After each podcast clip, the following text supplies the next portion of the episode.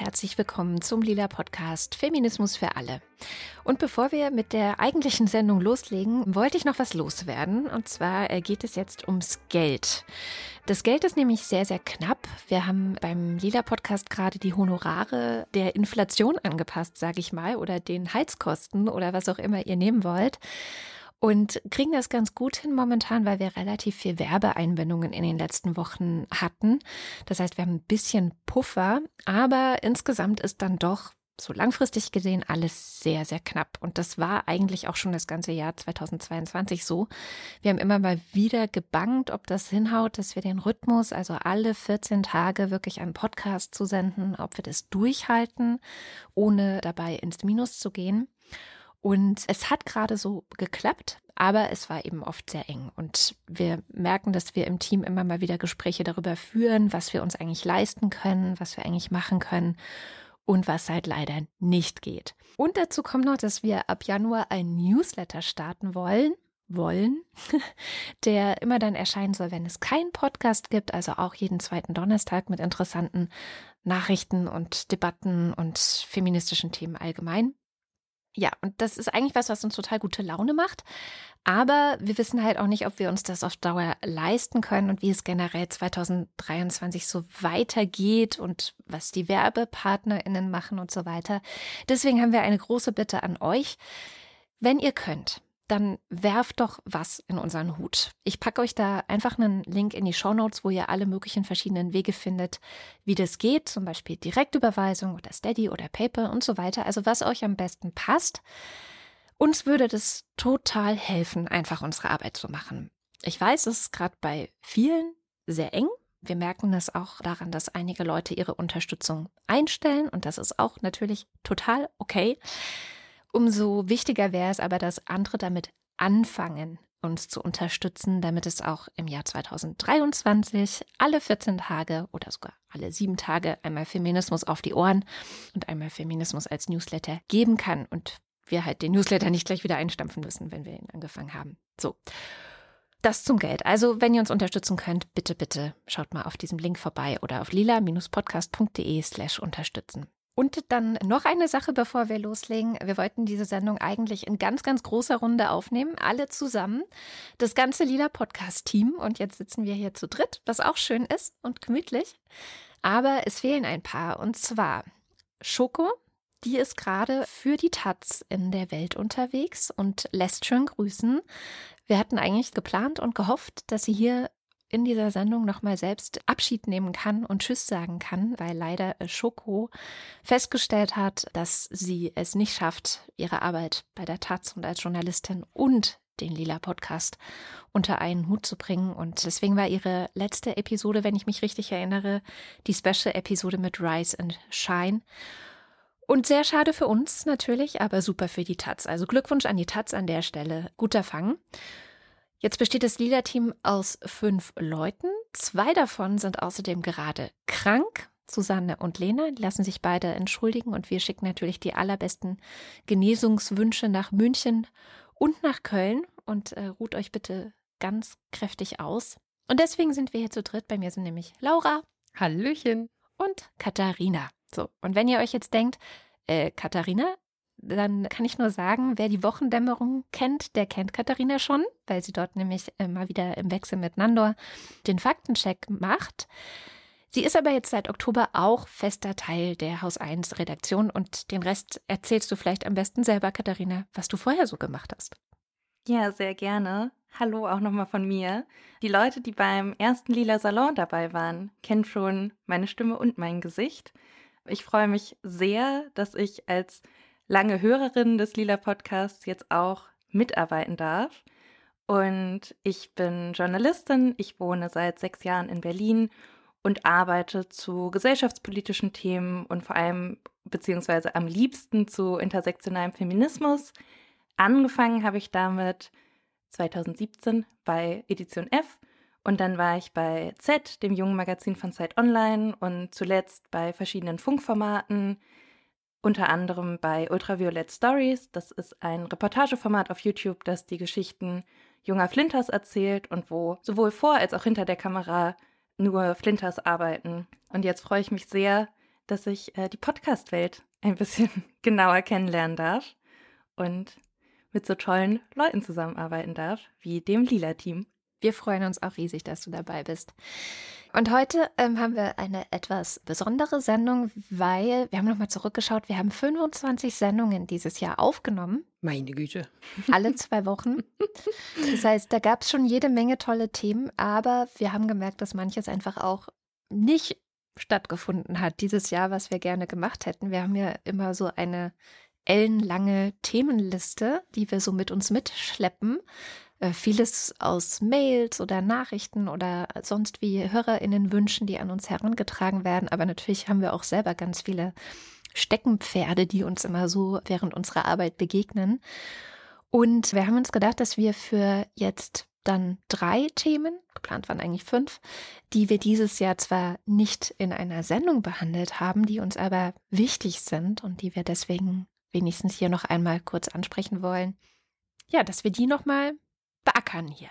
In etwas kürzer, also jedes Thema hat jetzt immerhin ein Drittel Sendung für sich, aber wir dachten, es ist besser als gar nichts. Also so ein bisschen unter dem Motto, was übrigens auch noch wichtig war und was wir gerne noch mitgeben würden, bevor dann das nächste Jahr anfängt. Und ich gucke Katharina an. Magst du mal den Anfang machen mit deinem Thema? Was hast du uns denn mitgebracht? Sehr gerne. Also, wie ja irgendwie gefühlt schon die letzten Jahre, aber ich fand, das ist jetzt 2022 nochmal anders deutlich geworden, dass es so ein Jahr der vielen Krisen war. Polykrise ist ja irgendwie auch so ein Begriff, der immer wieder rumgeistert in den Medien. Und in der Vorbereitung auf die Sendung heute habe ich mich auch gefragt, wo habe ich auch einfach zu wenig hingeschaut jetzt das letzte Jahr? Wo habe ich mich immer ein bisschen ertappt gefühlt, wenn dann doch wieder eine Schlagzeile irgendwie zu dem Thema in ja, den Nachrichten aufgetaucht ist. Und für mich, muss ich ganz klar sagen, war das die Situation in Afghanistan. Also ich habe das Gefühl, vor einem Jahr haben wir da auf jeden Fall noch mehr drüber gesprochen, aber in meiner Wahrnehmung ist das Thema dieses Jahr einfach krass in den Hintergrund getreten und deswegen dachte ich, schaue ich doch mal, was ist da so passiert dieses Jahr. Ich mache erstmal so einen kleinen Recap für alle Leute, die vielleicht sagen, ah ja, Afghanistan stimmt, was genau war noch los? Also am 15. August im letzten Jahr haben die Taliban in Afghanistan die Macht übernommen, nachdem die NATO-Einsatzkräfte sich nach 20 Jahren im Land relativ überstürzt zurückgezogen haben. Und am Anfang haben die Taliban versprochen, dass sie die Frauenrechte im Namen der Scharia wahren wollen. Also die Scharia ist ja kein festes Regelwerk in dem Sinne, sondern auch ja irgendwo Interpretationsrahmen.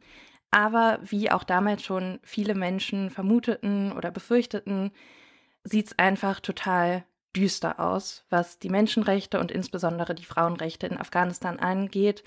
Also für Mädchen, Frauen und queere Menschen ist die Situation da einfach, hat sich extrem verschärft.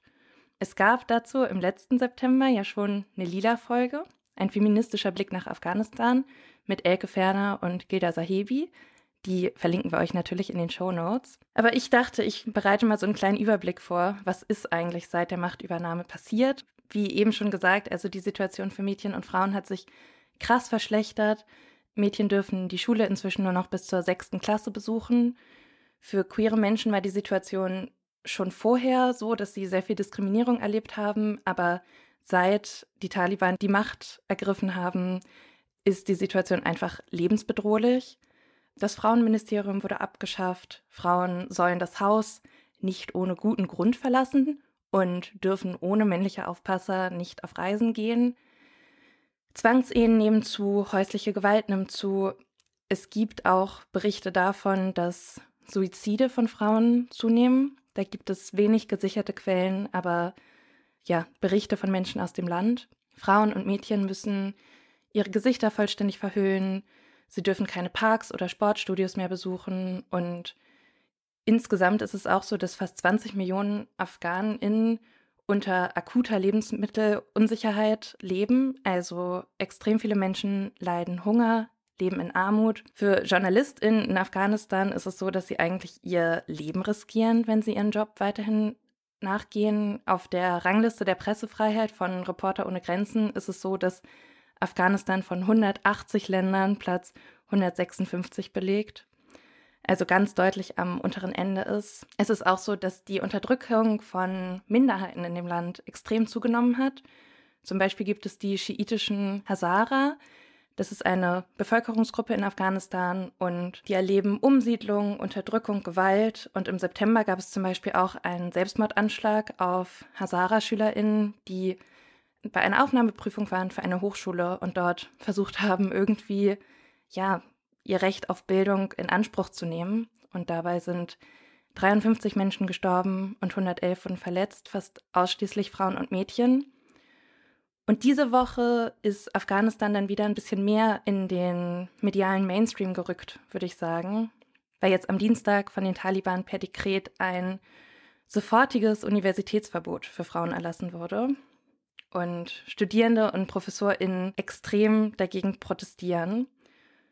Und das ist vielleicht auch eine Sache, die eben ja anders als diese oder genauso wie diese vielen schrecklichen Nachrichten auch sehr untergegangen ist in der medialen Berichterstattung, es gibt total viel Protest in Afghanistan und der wird angeführt von Mädchen und Frauen. Also es gibt es sowohl im Großen wie auch im Kleinen. Es gibt total viele lokale Gruppen, die sich vernetzen, die sich gegenseitig supporten und unterstützen. Und es gibt eben extrem viel friedlichen Protest für Gleichheit, für Gerechtigkeit und für Frieden, der aber eben auch extrem vom Regime niedergeknüppelt wird, wo Menschen verhaftet werden und Gewalt erleben. Und wer sich damit ein bisschen beschäftigen möchte, dem kann ich sehr die Texte von UN Women in Their Words heißt die Reihe ans Herz legen. Das sind Texte von Frauen aus Afghanistan, die darin von ihrem Alltag und ihrem Widerstand erzählen. Und das hat mich auf jeden Fall sehr, sehr bewegt und ich habe dabei sehr viel mitgenommen. Und die Frage, die ich mir dann auch gestellt habe, ist, was kann ich jetzt machen, was können wir jetzt machen. Und das eine ist natürlich hinschauen, weiter zuhören. Und um informiert zu bleiben, würde ich da auf jeden Fall den Instagram-Account von Arezo Naibi empfehlen. Das ist eine junge Journalistin aus Afghanistan, die seit 2015 in Deutschland lebt und inzwischen für den WDR arbeitet. Und die informiert zum einen natürlich bei ihrer journalistischen Arbeit, aber auch auf Instagram postet immer wieder Updates und ich lerne ganz, ganz viel durch ihre Arbeit. Und dann ist vor kurzem das Buch Löwen von Afghanistan erschienen von der Journalistin Hasrat Nazimi. Die ist in Afghanistan geboren und lebt in Deutschland und leitet bei der Deutschen Welle die Berichterstattung über Afghanistan. Also auch da lohnt es sich, ihre Arbeit sowohl in dem Buch als auch bei der Deutschen Welle im Blick zu behalten und ihren Social-Media-Accounts zu folgen wird alles verlinkt in den Show Notes.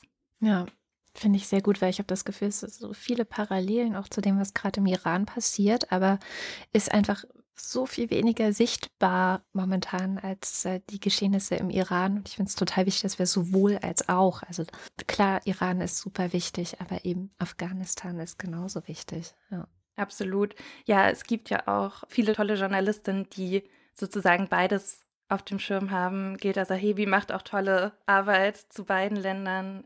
2021 hatte ich mal rumgefragt, ich glaube damals noch auf Twitter, ja, was man machen kann, wenn man irgendwie Frauen oder überhaupt Menschen in Afghanistan unterstützen will, von hier aus, wenn man nichts anderes hat als Geld zum Beispiel, was ja schon mal was ist. Und da wurde mir der afghanische Frauenverein empfohlen, den ich an dieser Stelle gerne weiterempfehlen möchte. Also man kann auch wirklich direkt spenden und somit auch helfen. Der ist schon ziemlich alt, der wurde 1992 gegründet, ähm, hat also 30 Jahre Erfahrung in der Arbeit und hilft wirklich direkt auch Frauen und Mädchen in Afghanistan. Dann mache ich mal weiter vielleicht mit meinem Thema. Ich schleppe das schon seit vielen, vielen Monaten mit mir rum, genau genommen seitdem es diesen Gerichtsprozess zwischen Johnny Depp und Amber Heard gab. Ihr erinnert euch bestimmt. Und das medial gefühlt überall war und ich selber auch so das Gefühl hatte, okay, krass, das ist gerade total omnipräsent, aber ich habe keine Kapazitäten, mich damit zu beschäftigen. Also halte ich mich raus und mache dazu nichts und beziehe auch keine Seite sozusagen. Was immer so meine Rückfallposition ist, also weder auf die eine noch auf die andere Seite mich zu stellen. Und habe dann aber relativ schnell gemerkt durch äh, Jacinda Nandi, die vielleicht ein paar noch kennen, die war auch mal hier in der Sendung zu unserem Fünfjährigen, der ich schon sehr lange folge, sowohl auf Instagram als auch auf Twitter, die sehr, sehr viel dazu gemacht hat und sehr schnell sich auf die Seite von Amber Heard gestellt hat und sehr schnell darüber berichtet hat, dass eben es nicht so ist, dass man gar nicht wüsste, auf welchen Seite man sich schlagen kann, sondern dass ziemlich klar ist, dass Amber Heard Opfer von häuslicher Gewalt und vermutlich auch sexualisierter Gewalt in dieser Beziehung und dann später Ehe mit Johnny Depp geworden ist. Und ich wollte immer was zu dem Thema machen, habe es aber immer nicht geschafft, weil ich dachte, okay, man muss sich da wirklich sehr viel eingraben, man muss das recherchieren, gut vorbereiten alle Eventualitäten ausräumen, Beweise sammeln und so weiter und so fort. Und das hat einfach jetzt für eine ganze Sendung nicht gereicht, aber ich habe noch mal ein paar Lesetipps auch mitgebracht zu dem Thema, wer sich da einlesen will. Interessanterweise sind das alles englischsprachige Lesetipps, was sehr viel über die Berichterstattung hier in Deutschland auch noch mal sagt, weil so ausführlich und auch vor allem so klar und deutlich wie in englischsprachigen Medien. Habe ich es zumindest hier nicht gefunden. Ich möchte jetzt, vielleicht habe ich was übersehen, aber genau. Und es gibt einen Artikel zum Beispiel im Guardian, den verlinke ich euch auch, der nochmal ganz gut zusammenfasst, dass es bereits vor diesem Prozess, den es dieses Jahr gab, wo es nicht darum ging zu entscheiden, ob Johnny Depp gewalttätig war oder nicht. So, das war nicht der Gegenstand des Prozesses, sondern Gegenstand dieses Prozesses war nur, dass Amber Heard 2018 einen Meinungsbeitrag in der Washington Post geschrieben hat, in dem sie sowas sagt wie ich als Opfer häuslicher Gewalt. Punkt, Punkt, Punkt. Und dass sie das da geschrieben hat, sie hat auch nie den, also in dem ganzen Text fällt nicht einmal der Name Johnny Depp. Es ist einfach nur so ich als Opfer häuslicher Gewalt. Mhm. Und das hat er zum Anlass genommen, sie zu verklagen wegen Diffamierung. Und das ist eine Möglichkeit, die es, glaube ich, hier bei uns gar nicht gibt, aber in den USA beliebter werden könnte, jetzt auch wenn man sieht, welchen Erfolg Johnny Depp hatte damit. Und wie gesagt, es geht nicht darum zu klären, ob er gewalttätig war. Das hat nämlich tatsächlich ein Gericht in Großbritannien schon mal geklärt. Da hatte er auch schon geklagt. Die Sun hatte äh, ich weiß es nicht mehr, irgendwann 2015, 16 rum berichtet und ihn einen Wife-Beater, also einen, der seine Frau schlägt, genannt. Dagegen war Johnny Depp in Großbritannien vor Gericht gezogen gegen die Sun. Und in dem Zusammenhang gab es eben nochmal Beweisaufnahmen zu gucken, ist das gerechtfertigt, ihn so zu nennen oder ist es nicht gerechtfertigt, ihn so zu nennen.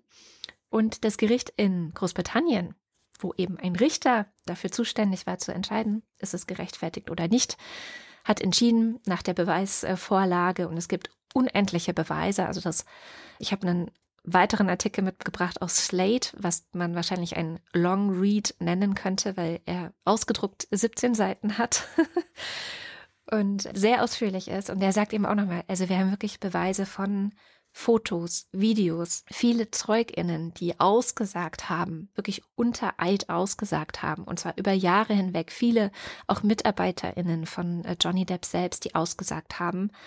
Und auch Texte von Johnny Depp selbst an andere Personen. Also es gibt jede Menge Beweise dafür, dass das korrekt ist und die Sun Johnny Depp ein Wifebeater nennen darf. So. Das wurde also alles von einem Gericht bereits entschieden, aber irgendwie hat die Weltöffentlichkeit das vergessen, keine Ahnung, nicht mitbekommen. Und dann gab es jetzt eben diesen Prozess in den USA, leider eine Jury, also ein äh, Juryprozess, wo dann natürlich sehr stark davon abhängig ist, was denken die Leute, und das sind ja normale Leute, die jetzt da in der Jury sitzen, über das Ganze und begleitet von einer unfassbaren Schmähkampagne im Internet und im Fernsehen, also vor allem im englischsprachigen Fernsehen, aber auch auf TikTok. Und mir ist die Kinnlade runtergegangen, muss ich ganz klar sagen, als meine Tochter, und es ist jetzt nichts gegen meine Tochter, aber sie ist halt relativ viel auf TikTok, und es war eben vor allem auch ein krasser TikTok-Trend, sich über Amber Heard lustig zu machen. Und irgendwann kam meine Tochter zu mir und hat auch eines dieser Memes aufgegriffen, wiederholt, das sich vor allem gegen Amber Heard richtete und sich, ich glaube, es war vor allem, als sie im Gerichtssaal erzählt hat davon, wie er eben gewalttätig war und da ist sie sehr emotional geworden. Die Tränen sind gelaufen. Und diese Szene, also man muss auch dazu sagen, dieser ganze Prozess, was rückblickend als wahrscheinlich furchtbarste Entscheidung in dem Zusammenhang zu betrachten ist, wurde halt im Fernsehen und live übertragen. Also es konnten alle sich dazuschalten und sich das anschauen und dadurch sind eben auch so viele Videos aus dem Prozess ähm, in Social Media gelandet.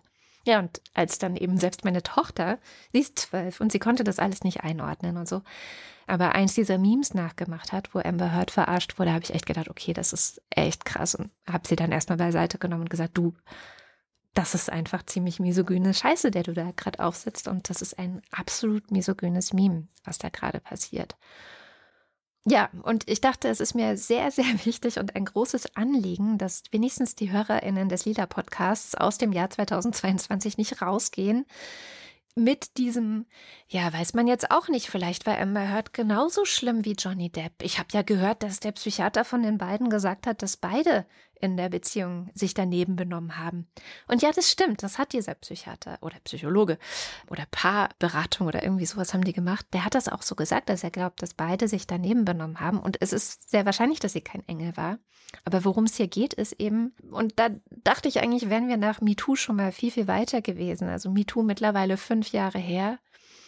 Was dieser Prozess gezeigt hat, ist, dass man ein perfektes Opfer sein muss. Man darf kein wenn man Opfer von häuslicher Gewalt ist, darf man selber keine Fehler haben.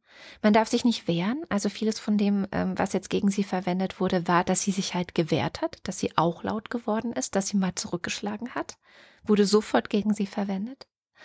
Und ja, man darf eigentlich, und das ist, glaube ich, die verheerende Botschaft von diesem ganzen Prozess, zumindest auf den US-amerikanischen Raum bezogen, wo solche Prozesse überhaupt möglich sind, man darf sich halt nicht gegen den Täter wehren, egal wie stark die Beweise auf der Seite des Opfers sind. Also das, und das möchte ich nochmal unterstreichen, das ist nicht mal so ein bisschen könnte man äh, denken, dass vielleicht eventuell Johnny Depp, der ja auch sonst, also es gibt unzählige Menschen, die seine Vorgeschichte auch nochmal zusammengetragen haben, wie er vorher auch schon, man kann das zurückverfolgen bis ins Jahr 1989, immer wieder in Beziehungen krass eifersüchtig, kontrollierend, auch so Ausraster hatte, ein großes Problem, sich selbst zu kontrollieren, wenn er unter Drogen war. Es gibt unzählige Menschen, die in Studios mit ihm zusammengearbeitet haben, die berichten, dass es einfach total ja anstrengend sei. Aber er hat halt so ein Rockstar-Image und ja, wenn dann hinterher, wenn er in einem Hotel war, alles irgendwie zerstört ist, dann räumt man das halt auf. Das ist halt okay. Das ist halt eigentlich auch ganz cool vielleicht sogar. Ja, also so ein Toxic Masculinity äh, 101 quasi. Und gleichzeitig auch so, weiß nicht, das, ich glaube, in dem Verfahren wurde auch gesagt, ja, er darf nicht mehr äh, hier Captain Jack Sparrow in dieser berühmten Disney-Verfilmung. Fluch der Karibik heißt es auf Deutsch durfte er nicht mehr sein. Also Disney hat ihm ja gekündigt. Und eine Zeugin von Disney hat gesagt, sie kannten, als sie das gekündigt haben, diesen Meinungsbeitrag von Amber Heard in der Washington Post gar nicht, sondern sie haben ihm gekündigt, weil es so schwierig war, mit ihm zusammenzuarbeiten. Ja, also es hatte nicht mehr was damit zu tun. Ja, und das Gericht hat ihm letztendlich, ich glaube, 10 Millionen ihm zugesprochen.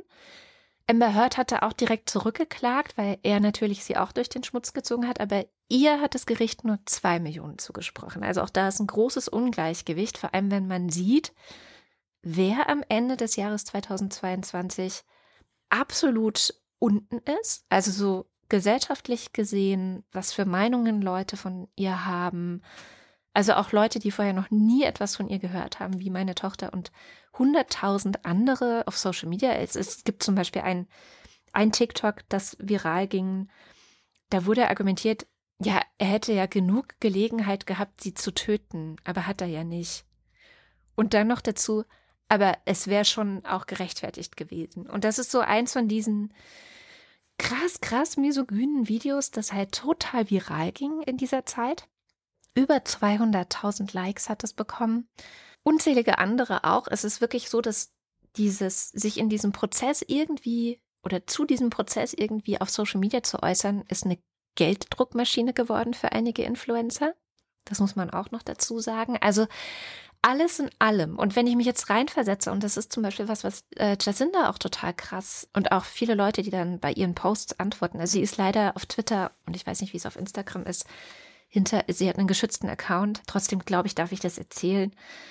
Menschen, die betroff selbst betroffen sind von sexualisierter Gewalt und die sich diesen Prozess angeschaut haben und auch angeschaut haben, was passiert in den Medien mit Amber Heard. Wie wird die da ohne Ende durch den Dreck gezogen und durch den Kakao und wie wird das alles aufgenommen? Und wahrscheinlich übrigens hat das auch noch die Jury beeinflusst. Also diese Jury, die darüber entschieden hat, hatte auch Fernsehen und äh, Internetzugang. Ja, also die wurden nicht während der Zeit in Quarantäne, in digitale oder äh, Medienquarantäne gesteckt, sondern die haben das ja auch alles mitbekommen. Wie muss es für ein Opfer häuslicher Gewalt sein? Zu sehen, was mit einem anderen nachgewiesenen Opfer häuslicher Gewalt in den Medien gemacht wird. Und wie ist das jetzt fünf Jahre nach MeToo, für alle, die sich überlegen, okay, werde ich öffentlich machen, dass ein berühmter Mensch mir gegenüber gewalttätig war? Was, was ist das für ein Signal an andere Opfer? Also ich finde das wirklich total verheerend und ich hoffe sehr, wie gesagt, es gibt so ein paar Medien, Slate, Guardian, Team Vogue, verlinke ich auch noch, war auch ein sehr guter Artikel. Aber es ist tatsächlich so, dass man das Gefühl hat, alles, was in den letzten fünf Jahren dank MeToo vielleicht ein bisschen nach vorne gegangen ist, wurde nicht nur wieder rückgängig gemacht mit diesem Prozess, sondern eigentlich ist es fast noch ein Rückschritt dahinter. Weil, dass die Betroffenen damals nach vorne gegangen sind, lag ja auch daran, dass wir eine gesellschaftliche Bereitschaft dafür hatten, diese Geschichten zu hören. Und es scheint jetzt nach diesem Prozess, für mich zumindest. Und es ist einer von vielen. Also der gute Freund von Johnny Depp, Marilyn Manson, hat ja auch angekündigt, dass er jetzt genauso einen Prozess gegen eine Frau, die ihn eben beschuldigt, gewalttätig gewesen zu sein, genauso einen Prozess führen wird. Also vielleicht war das jetzt auch nur der Anfang von more to come. Und das finde ich ziemlich furchtbar. Also liebe lila Podcast-HörerInnen, wo immer euch diese Amber Heard, ja, dieser Hass, diese Häme und dieses Herumtrampeln auf ihr begegnet, werdet laut dagegen. Das wäre echt wichtig.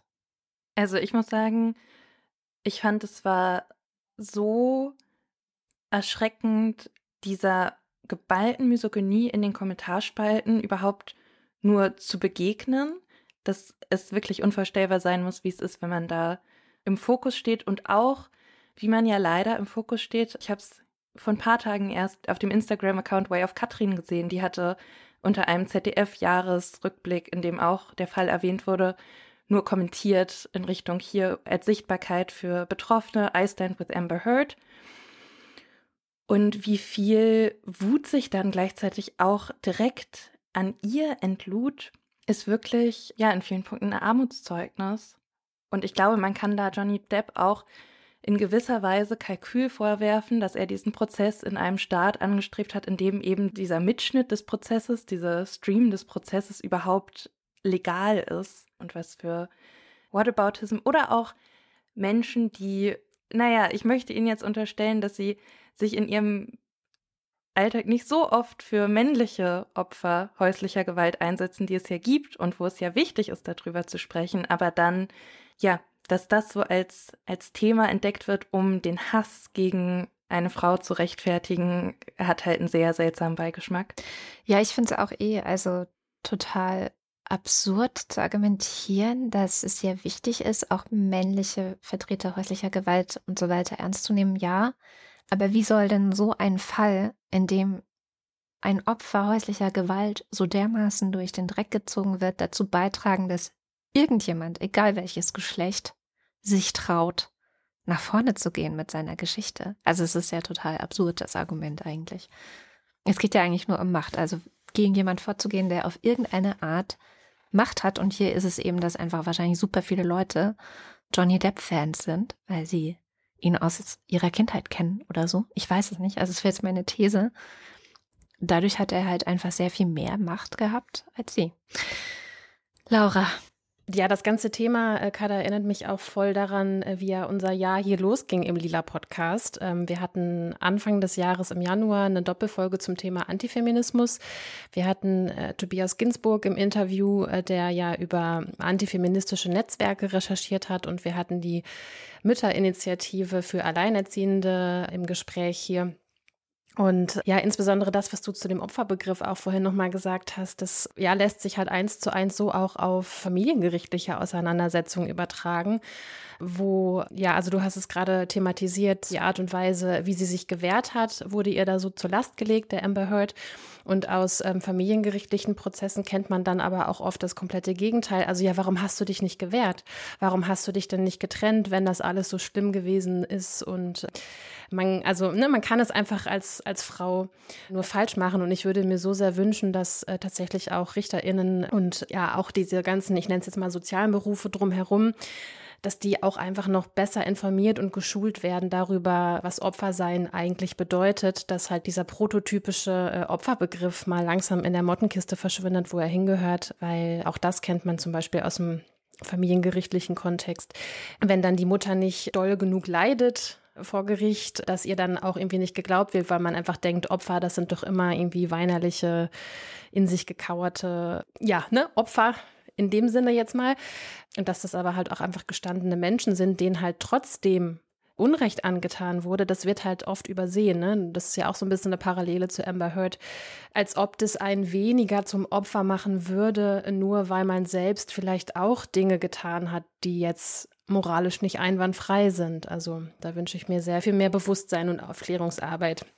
Ja, und dann habe ich mir tatsächlich auch Gedanken gemacht, welches Thema hat bei uns dieses Jahr ein bisschen gefehlt. Wir hatten es gerade von, von Afghanistan und vom Iran und äh, der Iran war tatsächlich, also die Geschehnisse im Iran, das war auch etwas, was mir zuerst eingefallen ist. Zu dem Thema war es bei uns dieses Jahr im Lila Podcast etwas stiller. Einige von euch da draußen hatten uns ja auch geschrieben und uns aufgefordert, dass wir was dazu machen sollten. Ähm, Lena hatte letztes Jahr im November eine Sendung dazu gemacht mit der ähm, Journalistin Goline Atay. Und ich finde es eigentlich gar nicht mal so schlecht, dass wir jetzt dezidiert keine eigene Sendung dazu gemacht haben, weil ich finde, dass es einfach viele, viele unfassbar gute Stimmen da draußen gibt, die schon sehr gute Arbeit leisten. Und deswegen an dieser Stelle, ja, wollen wir uns vom Lila Podcast natürlich einfach solidarisch bekunden mit der Bewegung im Iran und ein kleines Shoutout machen und ein paar Leute empfehlen, denen ihr auf Insta folgen könnt oder deren Podcasts ihr anhören könnt. Der Name Gilda Sahebi ist ja schon gefallen. Das Iran-Update auf jeden Fall große Hörempfehlung. Zusammen mit Sahar Esler macht sie diesen Podcast und man muss ja fast sagen, die haben den mehr oder weniger aus dem Boden gestampft. Und ähm, ich weiß auch von dir, Kada, dass du da jeden Freitagmorgen als allererstes reinhörst. Ja, ich liege noch im Bett, da mache ich den schon an. ja, ja, cool. Also ist auf jeden Fall eine große Empfehlung für alle, die halt da am Ball bleiben wollen und wissen wollen, was da los ist. Ja, vor allem, das ist eine Qualität an Berichten aus dem Iran, die man sonst nirgendwo in der deutschen Medienlandschaft findet. Also das ist einfach direkt. Direkt und herausragend, genau. Ja, ähm, Nathalie Amiri ist natürlich auf jeden Fall auch noch so ein Name, äh, den es äh, zu googeln und zu instern lohnt. Oder auch äh, Susanne Sare, das sind alles deutsch-iranische JournalistInnen, die richtig, richtig gute Arbeit leisten. Und da würden wir uns sehr freuen, wenn ihr da mal ähm, vorbeischaut, weil besser könnten wir das hier im Lila Podcast auf gar keinen Fall machen. Und deswegen hatte ich mich dann entschieden, quasi in der zweiten Nachdenkschleife, dass ich als kleinen Jahresausklang ein Positivbeispiel mal ein bisschen was Schönes mitbringe.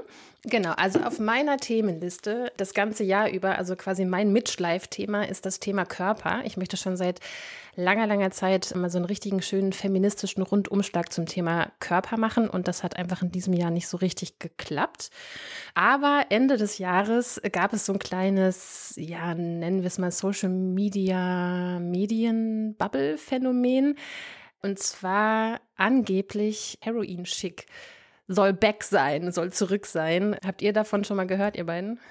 Ja, leider als Kind der 90er ist man ja nun wirklich nicht dran vorbeigekommen. Ja. Mit Kate Moss, dem absoluten Supermodel, das für diesen Style steht, dass man, ich glaube, die Idee ist, dass man aussieht, als wäre man heroinabhängig und das aber als ja.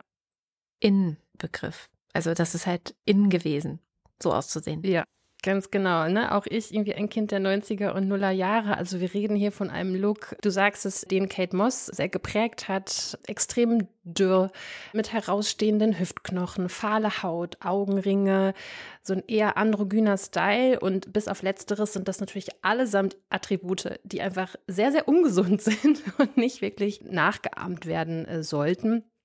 Von Kate Moss stammt ja unter anderem auch das Zitat, nichts schmeckt so gut wie dünn sein sich anfühlt.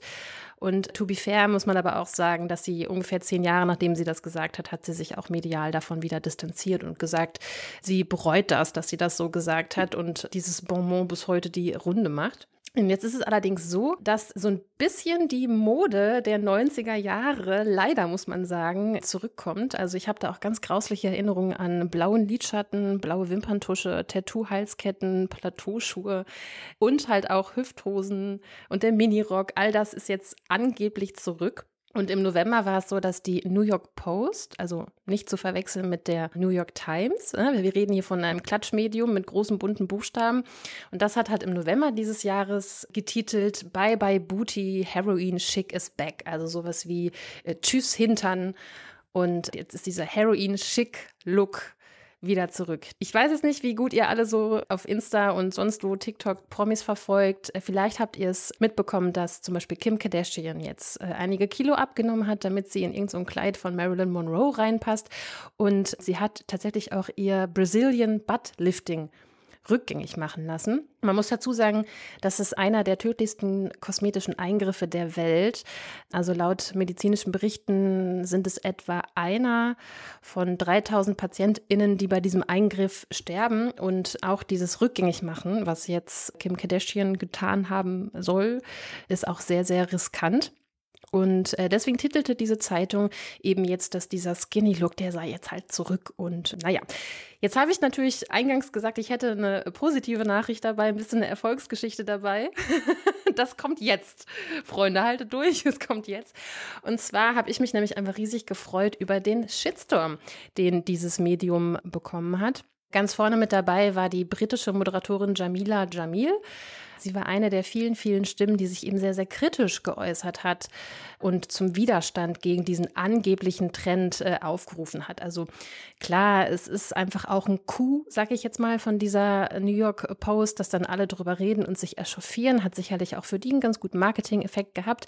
Aber trotzdem finde ich es toll, wie viel Widerstand sich dort halt gezeigt hat, insbesondere auch in den sozialen Medien. Diese Moderatorin hat dann zum Beispiel auch von ihrer eigenen Essstörung berichtet und vorgeschlagen, nee, nix da, da machen wir nicht mit, lasst uns mal die Modeindustrie aushungern, indem wir einfach ihren Scheiß nicht mitmachen und nicht konsumieren und hat halt einfach gesagt so, ey, sorry Leute, wir waren da schon mal, wir wollen dahin nicht zurück. Es hat irgendwie etliche von uns in die Essstörung getrieben und äh, irgendwie nein, danke. Im deutschsprachigen Raum, da war das zum Beispiel Elisabeth Lechner, die sich dazu viel geäußert hat. Also ihr Insta-Handle ist FemSister. Sie ist, ja, sie hat promoviert zum Thema Body Positivity und hat auch dann jetzt in diesem ja, Winter, Herbst und Winter auch einige Interviews gegeben und viel auf Insta dazu gepostet. Also hier auch nochmal eine richtig dicke Follow-Empfehlung.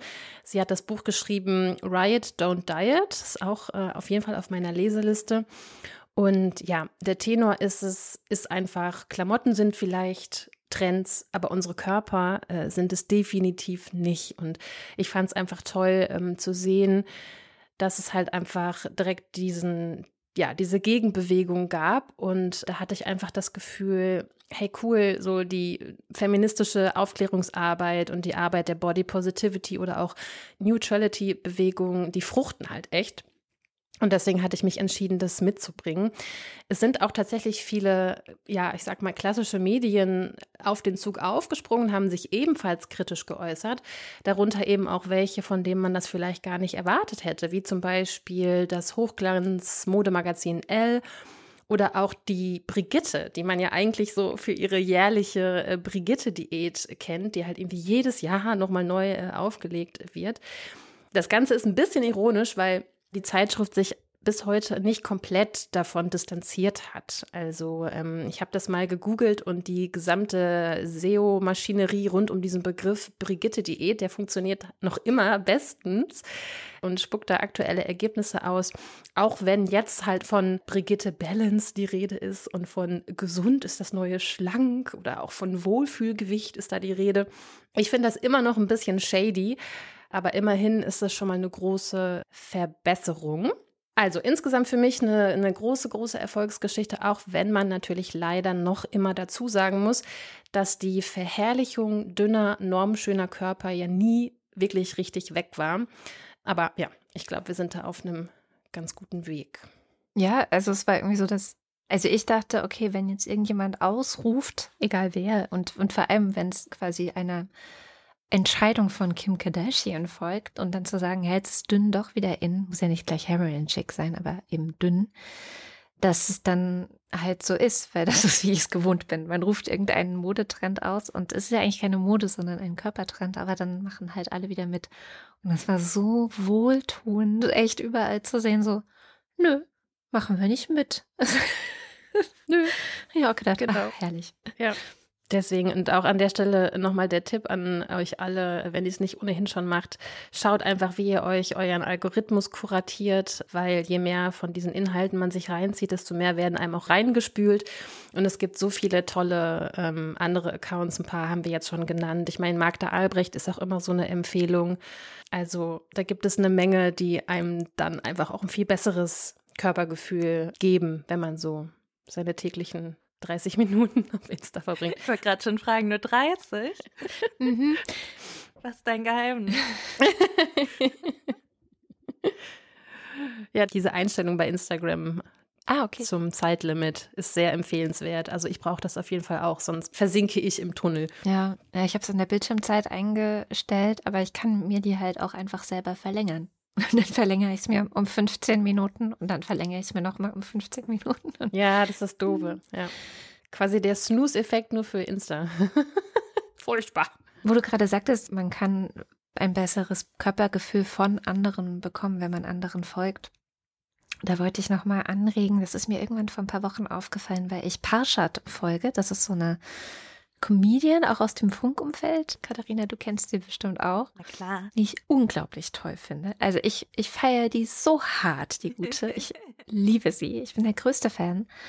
Und die hatte aber irgendwas gepostet vor ein paar Wochen, wo sie ja auch mal zugegeben hat, wie schwer es für sie ist, viel, viel Shit zu bekommen, ja. Wo einfach Typen Nachrichten und Kommentare schreiben, die irgendwie ihr Äußeres betreffen in der Regel und wo irgendwas zu ihrem Aussehen kommentiert wird und das ist eben nicht, also sie kann es nicht 100% einfach löschen und wegschieben, sondern es kommt an einen ran. Und das habe ich in dem Moment zum Anlass genommen, sofort was Positives zu kommentieren und versuche seitdem auch öfter anlasslos bei Menschen, bei denen ich mir vorstellen kann, dass sie halt, ohne dass ich es sehe, ganz schön viel Shit abbekommen, weil sie jetzt nicht zu 100 Prozent einer bestimmten Körpernorm ansprechen, hinterlasse ich jetzt auch einfach so ganz viel Liebe immer mal zwischendrin. Ich finde, das ist wichtig mal zu sagen, so hey, nicht nur konsumieren wir und bekommen dadurch irgendwie vielleicht ein besseres Gefühl, sondern die Leute, die uns dieses Gefühl geben,